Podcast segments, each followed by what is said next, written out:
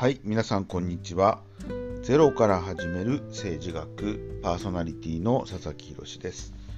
今日は第7回目ということで、えー前回第6回目はですね、えーつながり方っていうことについて少し話をして、例えば、えー美味しいパフェを出す喫茶店でパフェの話をしながらどうやって政治の話にするのかなっていうところで終わりました。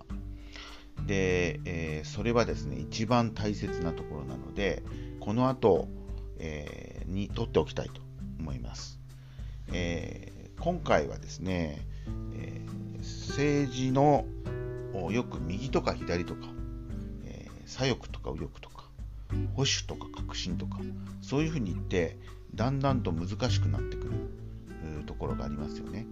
まあ、それが前回言ったですね意見が分かれちゃうだからちょっと話しづらいな気まずくなるなっていうところだと思うのでこの右や左って一体何なのかというところを、えーお話ししたいと思います。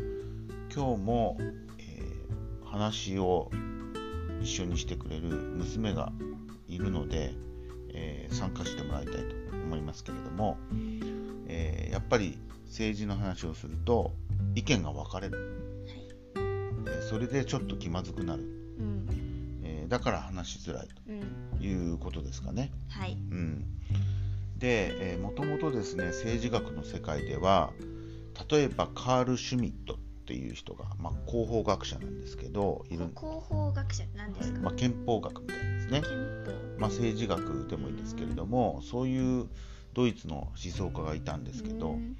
その人が面白い本を書いていて政治というのは基本的に敵か味方かっていう。えーシュミットさんがそう。書いた本でそう。そう。敵か味方かっていうところに最後は行き着くんだと。えー。いうふうに言っていて。戦いみたいそう。そうなると最後はねやっぱりそうなっちゃうと友達と話す話題としてはうん。とっても気まずくなりますよね。ううん。んなるで確かにねうんうん。政治というのは闘争とかうん。戦いとかうん。敵味方っていう側面はあるんですけど、うんここは私が政治学者としてのうん。立場で言うと政治はそれだけには終わらないと。うん。つまりこの相手と自分右と左とかねうん。立場の違う人同士が対話をしてうん。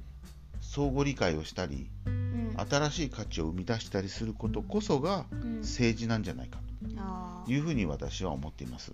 まあ、そこで、えーまずは、えー右や左っていうのがうん。一体どういう意味があるのかということをちょっと勉強しないといけないというふうに思ってるんですね。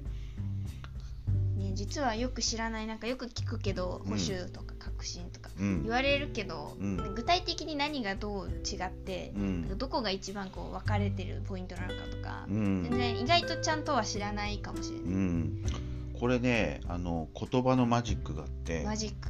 うん、右とか左っていうとね時代によって全然意味が違ったりするんですよね。えー、うん、もともとね、うん。これは知ってる人も多いんだけどフランス革命っていうのがですね、うん。18世紀にあってうん。その時にちょうど議長席から見てですねうん。急進派だったジャコバン派っていうのが革命勢力でいてうん。その人たちが左に座っていたのでうん。それを左翼左のね、えーに座っていた左翼うん。と呼んでいて右側に座っていた穏健の人たちを右と呼んだのが始まりなんですね。うん。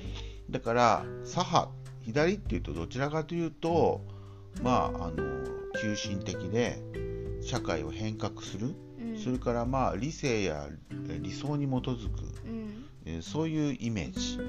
で右側はどっちかというと伝統というかこれまでの文脈を重んじてう、ん。えーそれをゆっくりえー社会変革をしていこうとうん。いう方が右というふうに言われるようになったんですね。えっとゆっくりか早いかってか？まあそういうことも大きいですね。うん、ゆっくり派か早い早くやる派かっていうのもありますよね。うん、だから例えば原発を、えーどこまで、えーやるのかどうかとか。ど、うんうん。いやいやこれ原発はあるんだからうん、うんあずっとやろうよっていう。えーなくしてもいいけどでもしばらくは使おうよっていう人と、うん。いや即座にやめて新しいエネルギーを開発するべきだっていうののやっぱり立場が違いますよね。うんそういう時に、まあ、どっちかっていうと今言った保守か革新かとかうん。そういうこととつながってくるんですよね。う。ん。であと例えば20世紀にはですねう、ん。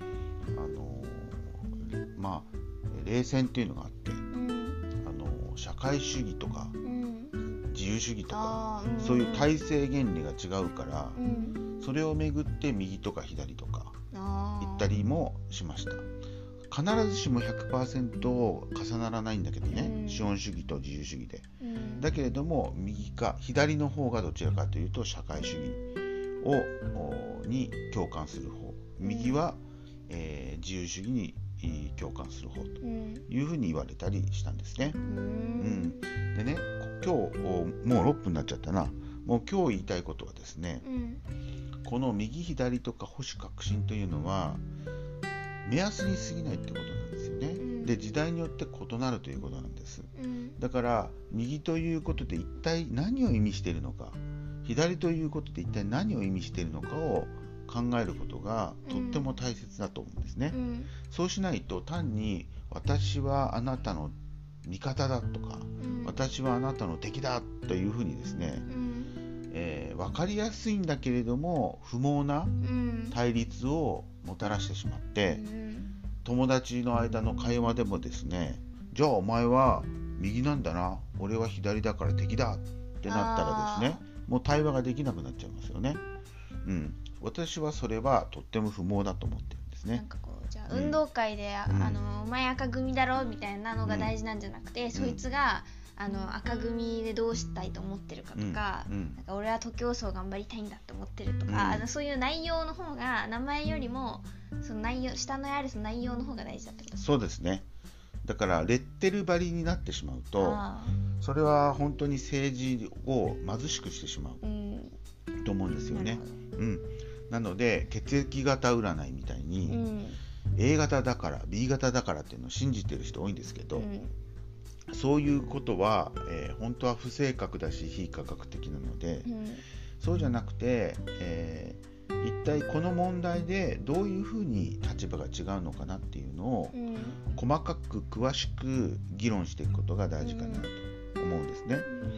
だから、まあ、ネットの世界で、えー左翼だとか右翼だって言ってですね分かったかのようにうん。議論する人がいますけれども、それは何にも分かってない、えーかつてですねマッカーシズムっていうね、あのー例えばアメリカで起こった赤狩りっていうのがあるんですけど、うんもう魔女狩りと同じでですね、うん。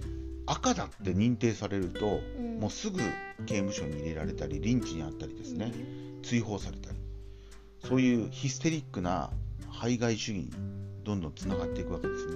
赤だっていうのは共社会主義共産主義だっていう意味そですか？うそうなんです。当時は赤っていうのは、えーそういういわゆる左翼いわゆる社会主義非共産主義を指したわけですね、だから今でも田舎に行くとあいつは赤だって言ってですね、意味も分からずあいつは赤だっって言って、えーその人を村八分にしたりする、まあ、そういうことが起きたりするわけですね、うん、でこういうことは日本だけじゃなくてお隣の韓国でもどこでも起こったわけです。うん、で、えーこれは、えーとても危険なことなので、えー私たちは右左っていう時にそれが一体何を意味しているのかということを具体的に考える必要があるなと思いますね。はい、今日はちょっとね、えーよく政治が対立だと友達か敵かっていうことになりがちなんですが、えーそうならないように右と左っていうのをもう少し広くういろんな文脈で考えられるようにしましょうというお話でした。あとはいえですよ。はい、右と左の9分経ってんだけど。